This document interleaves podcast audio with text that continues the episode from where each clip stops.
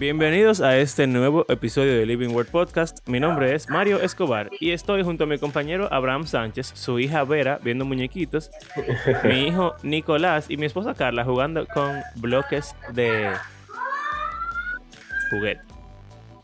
Para no decir Lego.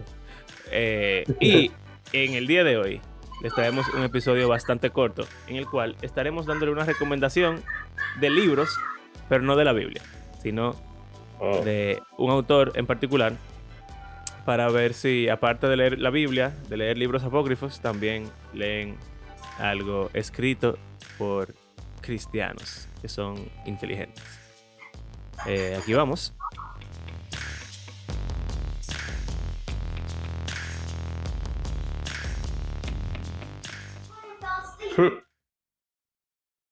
Ok. Abraham, ¿qué te parece si es Luis? Ese tipo de duro. Ese tipo es duro. Eh, bueno, La, bueno, obviamente él es el autor de las crónicas de Narnia, que me imagino que la mayoría de gente conoce. Y yo los he leído. ¿Tú lo has leído? Yo creo que tú No. no, lo has leído. No. He visto la película, si acaso. Sí, yo vi, la- yo vi las tres películas que salieron, porque tú y yo empezamos a hablar de eso y yo dije, bueno, déjame verla. Pero yo no, yo, yo nada más había visto la primera. Oye, eso. Son buenísimos. Yo lo he leído varias veces. Tengo el audiolibro ahí también. Lo he escuchado. Pero sí, él, él- antes de Narnia, él hizo otra trilogía, creo, de Sí, ficción. de Space Pero es, Trilogy. eh, o sea, es ciencia ficción, exacto. Es como eh, del espacio. Y es parecido, es analógica a la Biblia y no sé cuánto. ah, yo pensaba que eso era después de Narnia. Son antes de, Nar- de Narnia Eh, esos yo libros. creo que antes. Mm, Pero no sé, no sé. Pero es ciencia ficción. Es como un Narnia, pero diferente. No es Narnia, pero como que tiene temas parecidos. Ya que eso es lo que a él, a él y a tu amigo Tolkien, eso es lo que le gustaba él-. Tolkien es el que que Tolkien- The Hobbit Tolkien lo, de los exacto, el que escribió. Exacto. Él lo criticaba porque eh, Luis era demasiado explícito.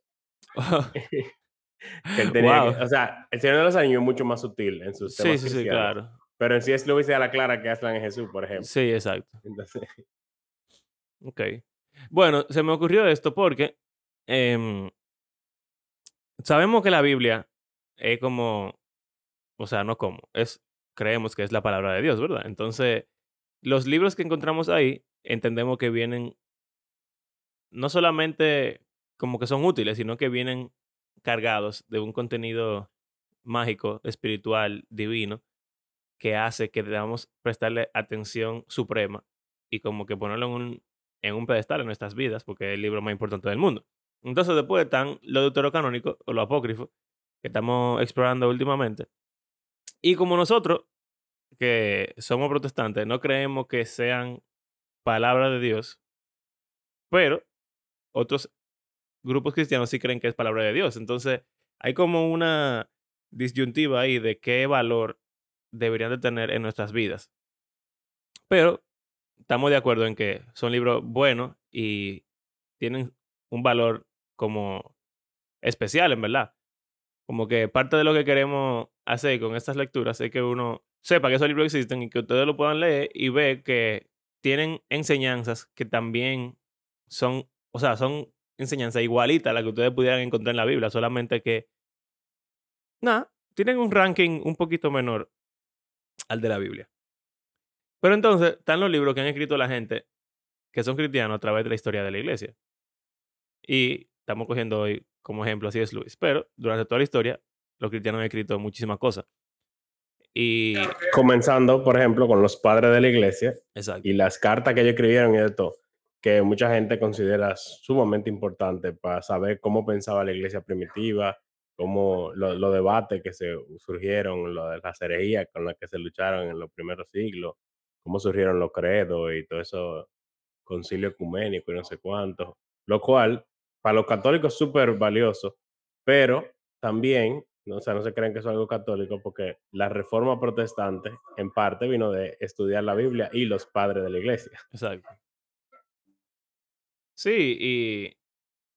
O sea, realmente es complicado porque cuando uno dice de que inspirado por Dios, uno entiende como que hay un superpoder ahí eh, que tiene el libro.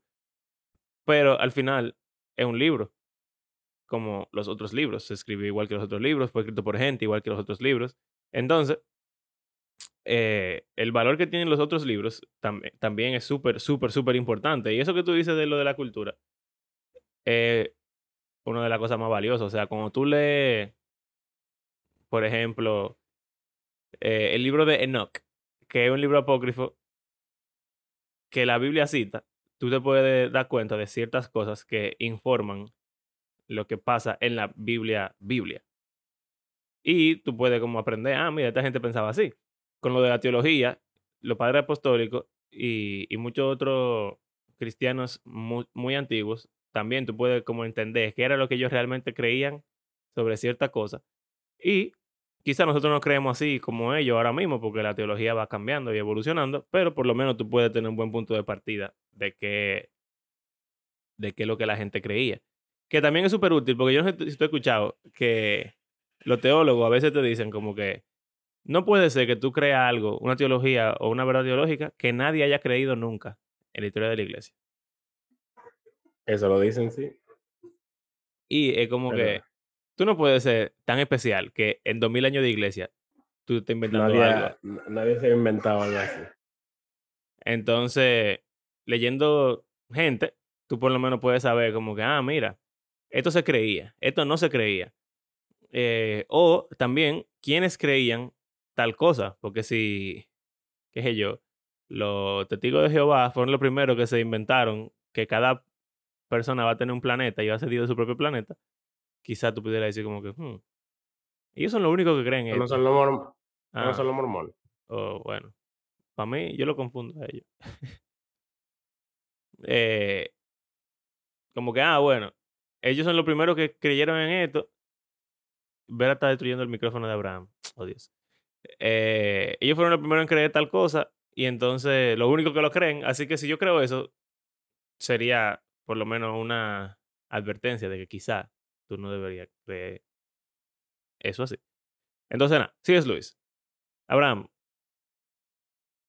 dime ahí. Yo no, yo soy una desgracia porque no he leído Mero Cristianismo, que es como uno de los, Qué desgracia. de los libros clásicos de, de Lewis, que la gente lee, porque aparte de la ficción, eh, él lo que era era un apologista, sí, Apologeta. apologeta, eh, que son las personas que defienden la fe.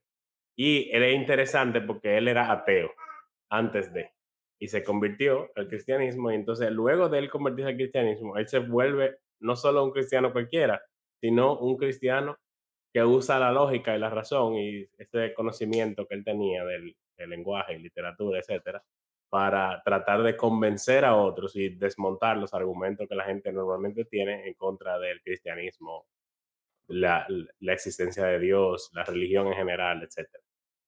Entonces, él escribió mucho de eso también. Sí, ese Y es uno de los que yo iba a recomendar. Yo lo leí. exacto. Otros libros que son ya como así más eh, ficción, pero menos ficción en un sentido que son como más realistas, pero al mismo tiempo, o sea, no son de verdad, pero como que son analógicos. Interesante. Tipo interesante de leer, en verdad. Ok, ¿y qué libro tú has leído de él? Que tú digas Yo he leído ah, ese libro. las, las siete de Narnia. Ok. Ey, la batalla final no es lo que era, señor. La mayoría de gente no le gusta porque es así, súper apocalíptico. Pero es interesante, bien interesante. Em, yo sí recomiendo que no lo lean de que en orden cronológico, como la gente ahora quiere hacer, sino que lo lean en el orden que salió, porque si no, no van a entender los easter eggs. O sea, es como, como la gente que ve, por ejemplo, en Lord of the Rings, Eh, The Hobbit lo escribieron antes que el Lord of the Rings. Pero las películas hicieron la Lord of the Rings entera, la trilogía, y después hicieron la trilogía del Hobbit. Entonces, cuando hicieron eso, ellos metieron pila de easter eggs en el Hobbit de cosas que salen en las otras películas, pero no es así en el libro, obviamente. Pero entonces, como que si tú lo ves el Hobbit antes, tú no le vas a llegar a todas esas referencias que están haciendo a las otras películas, porque la hicieron después. Entonces, del mismo modo, él escribió libros que no están en el orden cronológico. Sin embargo, si uno no lo lee en el orden que salieron, uno no va a entender todas las cosas que se están implicando o aludiendo en el libro. Entonces, solamente diciéndole que que lo lean en orden en que salieron. Y son muy buenos. Eh, mis favoritos son El caballo y su niño, o su muchacho, no sé cómo se llama en español, The Horse and His Boy. Eh, y El viajero del alba, la película no sirve. No, la película es bien, más o menos, pero el libro es muchísimo mejor. Eh, son mis favoritos. La silla de plata es súper interesante. Eh, pero súper dark y súper diferente, en verdad, todo lo otro. Pero no, de- denle una oportunidad, es muy interesante. Eh, también he leído El Gran Divorcio, yo creo que tú lo leíste también. Sí, ese es duro. Eh, es un libro súper súper interesante en el cual él presenta como sus teorías de, aunque no, al mismo tiempo, Sí, porque es es, Es muy, es ficción. muy ficción, es muy ficción. pero al mismo tiempo más o menos te da una idea de lo que él cree sobre el cielo y el infierno. Y incluso hay similitudes entre el último Narnia, que es después de la batalla final y todo eso, básicamente después del apocalipsis, cielo nuevo, tierra nueva, es un Narnia versión 2.0. Entonces hay similitud entre ese Narnia celestial con lo que vemos en el, en el cielo del gran divorcio. Pero algo interesante que nota en Narnia es hablar sobre el infierno, que ahí en el gran divorcio es de- el punto de partida del libro. Entonces, eso es súper interesante. Eh, pero es más, mm, hay mucho debate, como que el, el- el personaje a medida que va aventurándose, saliendo del infierno, Él va encontrándose con diferentes personas que tienen diferentes posturas diferentes y como que le van explicando más sobre cómo es el cielo y no sé cuánto. Y como comparando con lo que es el infierno. Ver a llama a Abraham por su nombre, qué freca. Una freca. Eh, sí, el, el gran divorcio, básicamente, la, como el, el resumen de la trama, es que hay como un autobús que lleva a las personas que están en el infierno a que visiten el cielo y lo puedan experimentar. Y entonces, en teoría, ellos pudieran como quedarse ahí. No, y todo el mundo puede montarse en la guagua si quiere. Exacto, todo lo que está en el infierno pudiera decir, ah, yo me voy, me voy para el cielo, como a visitar. Y de nuevo, se pueden quedar, si deciden que el cielo es bien, ellos se quedan si quieren. Pero el, el punto del libro es que tú te, vas, tú te vas dando cuenta de por qué esas personas terminaron en el infierno. Porque no quieren, al final se, se como que se, se evidencia que ellos realmente no quisieran estar en el cielo y por eso están en el infierno finalmente. Porque no eligieron a Dios. Incluso como el 90% se desmonta de la guagua antes de que llegue al cielo. Y de lo que, con lo que se, sí se llegan a desmontar, desde que se desmontan, quieren, se vuelven a montar para devolverse. Y, porque algo interesante también es como que en el infierno ellos son como chiquitos y como que no son sólidos. Y entonces como que el cielo es demasiado real, demasiado sólido. Y entonces a ellos les duele hasta pisar la grama. Es como si estuvieran pisando eh, cuchillo. como gravilla. la atraviesa, sí. O sea, como que el hecho de estar ahí simplemente como que le duele y le molesta. Pero a medida que ellos pasan tiempo ahí, como que, y se van acercando, ellos se van volviendo más sólidos. Y entonces si tú aguantas, como que tú eres más quedar. apto a quedarte. Eh, Es es, muy heavy. raro. Y En verdad, a mí me así quizá encantó. no, no, no, no suena muy, suena como más extraño de lo que realmente es. Pero es buenísimo.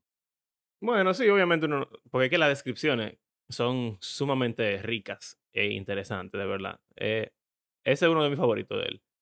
Eh, y, de nuevo, tú puedes ver lo que él piensa acerca del cielo y el infierno, pero no es nada explícito y es mucha eh, fantasía, básicamente, mucha alegoría, pero es muy duro, es muy duro. Y lo pueden ver pensando en el episodio que hicimos sobre qué es el infierno, porque ahí eh, de hecho, en ese episodio medio mencionamos eh, lo Sí, que a Luis. así es Luis y N.T. Wright. Bueno, ok. Ujú. ¿Algún otro libro que quisieras recomendar de C.S. Lewis? Yo creo que yo no he leído más. Ok. Bueno, yo leí Sí. Mero Cristianismo. Mero Cristianismo es excelente. O sea, es súper bueno si tú estás dudando algo de la fe o si tú tienes gente alrededor tuyo que están dudando o están cuestionando otra cosa, porque como Abraham dijo, es un libro apologético. Él era apologeta. Y el nombre mero cristianismo se basa en que, tú sabes, hay diferentes ramas del cristianismo. eh, C.S. Lewis, por ejemplo, era anglicano. Nosotros somos, venimos de un contexto bautista, tan lo católico y pentecostales, qué sé yo. Eh, pero el mero cristianismo es algo que se ha quedado incluso para referirse a lo básico de ser cristiano. Cualquier denominación cristiana real, eh, que siga el credo apostólico y que, y que crea las doctrinas básicas ortodoxas eh, del cristianismo, se puede considerar un mero cristiano. Y después todas las otras cosas que cambian, pues son diferentes. Pero lo que está defendiendo en ese libro es el cristianismo básico. No necesariamente todas las otras cosas adicionales que les agregamos. O sea, un, libro ecuménico. Sí, es un libro bien ecuménico, realmente. Eh, y en verdad, en el mundo de la, apologe- de la apología, se... hay mucho ecumenismo porque todos queremos defender la fe. Y hay gente que la defiende, son católicos, hay gente que la defiende, son anglicanos, hay gente que la defiende, creen tal cosa, que tal cosa, pero son cristianos. Sí. Entonces, Es que hay gente que como que la defiende de modo como que su única denominación es la, es la única verdadera cristiana. Exacto, pero la mayoría de buenos... peligroso. Y no son muy efectivos realmente esa clase de personas. Los que son más efectivos defienden el cristianismo desde un punto más neutral. Eh, y entonces él hace como tipo, al principio son argumentos de la existencia de Dios, pero después ya se vuelve un poquito más argumentos por qué los cristianos viven de cierta manera, creen ciertas cosas, practican ciertas prácticas. Es súper bueno. Eh, también, aparte del gran divorcio, ¿eh? Las cartas. es el que voy a decir ahora. Ah, de, en español di que carta del diablo. del diablo a su, a sobrino. su sobrino. Pero Yo no creo que él se llama Scrutapio en español. Scrutapio, oye. Yo creo, no estoy seguro. No estoy seguro. Bueno, aparte del gran divorcio, que es probablemente mi favorito, en verdad, incluso más que el, el gran divorcio, están ese libro, Las cartas es del diablo a su sobrino. eh, en inglés se llama The Screwtape Letters. Y Screwtape, que no, no el diablo, sino que es un demonio. Un, un diablo. Exacto. Es básicamente un demonio de alto rango en, en las En huestes eh, infernales. que ella- Infernal. Y entonces él le está mandando cartas a su sobrino, dándole consejos de cómo hacer su trabajo diabólico. Cómo, cómo puede tentar a, a, a su... Como que ellos tienen... Es heavy porque ellos tienen como víctimas, como, como personas que tienen... que están asignadas. Su asignación, ese, ese es como el término correcto. Ellos tienen personas que se le asignan, entonces ellos tienen que evitar que se conviertan o tienen que buscar que pierdan la fe o, o qué sé yo. Y el punto, a través de las cartas, que creo que son como 30 cartas o 31 cartas, es bien corto el libro, pues cada carta te toma, qué sé yo, 5 minutos para leerla. Y la idea es que tú puedes ver cuáles son las estrategias que el tío le manda a su sobrino que haga para poder lograr su objetivo. Y lo... O sea, ya yo siento que son muy, muy interesantes ya para cualquiera que estuviera escuchando. Eh, pero lo que hace que sea incluso más interesante es cuando tú lo estás leyendo, tú te puedes dar cuenta de que si es Luis está hablando como, como de forma invertida. Entonces, el, el diablo, el, el demonio, le dice a su sobrino, mira, si tu asigna- asignación va a la iglesia, no te ponga a querer como sembrarle dudas sobre lo que está escuchando, porque tú no quieres que preste atención. Si presta atención, tú estás perdiendo. Lo mejor que tú puedes hacer es distraerlo con la ropa que están usando la gente que están alrededor de ellos, o con cómo huele, o qué está haciendo, si está muy cerca la persona que tiene al lado, o si eh, lo saludaron o no lo saludaron. Como que ponte a distraerlo con cosas exteriores que no tienen nada que ver con el sermón, con el mensaje o con la experiencia de la iglesia, para que sea como, no sé, como la semilla en la parábola del sembrador, que la semilla cayó en la tierra, pero vino en los cuervos y se la comieron incluso antes de que tirara la semilla. Eh, perdón, raíces. Tú no quieres que el mensaje llegue al corazón de la persona. Entonces, mejor distraerlo con muchísimas cosas. Entonces, tú, puedes, tú lees eso y tú dices, ah, es que realmente cuando yo voy a la iglesia, muchas veces yo me distraigo y no escucho nada de lo que están diciendo, no canto las canciones, no participo de la cena, eh, o cualquier otra cosa, no, no estoy hablando con, mis, con los hermanos, no tengo comunión porque estoy distraído con que tal gente me cae mal o tal persona se vistió de una forma indecorosa o tal persona, no sé, es rara. Entonces, como en esa psicología invertida que usa C.S. Lewis, tú puedes ir descubriendo cosas que tú haces que C.S. Lewis entiende que son como artimañas del maligno. Y eso es, eso es muy heavy. Entonces, nada, ese, las cartas del diablo a su sobrino, se llama en español. Eh, yo he leído más. Yo he leído más. Déjame ver. Entonces también yo he leído, el último que he leído de C.S. Lewis se llama The Abolition of Men, o sea, la abolición del hombre. Mm. Y es interesante. Es, es más corto ese, es corto. Eh, aunque, por lo menos en inglés, es un poquito más complicado de entender. Como que el, el lenguaje es un poquito más académico. Mm. Eh, pero ¿Qué significa básicamente, eso? ¿Y qué abolition movement? Básicamente, la abolición del hombre, el, el punto del nombre es cómo tú haces que el hombre no valga nada. Cómo tú le quitas Valor. eh, valor al ser humano. Y entonces, lo que él argumenta en el libro es que eh, la, la- moral en el mundo en el que él estaba viviendo, que fue... ¿Cuándo fue que él vivió? la guerra mundial, la segunda guerra mundial. Exacto. Eh, ese libro salió en 1943, exactamente, justo ahí. Exacto. Con la, con la me- la Segunda Guerra Mundial. Eh, es básicamente lo que él dice es que en el mundo donde él vivía, los val- valores morales estaban siendo subjetivizados. Entonces ya no había bien y mal objetivo, sino que cada quien hacía lo que bien le pareciera.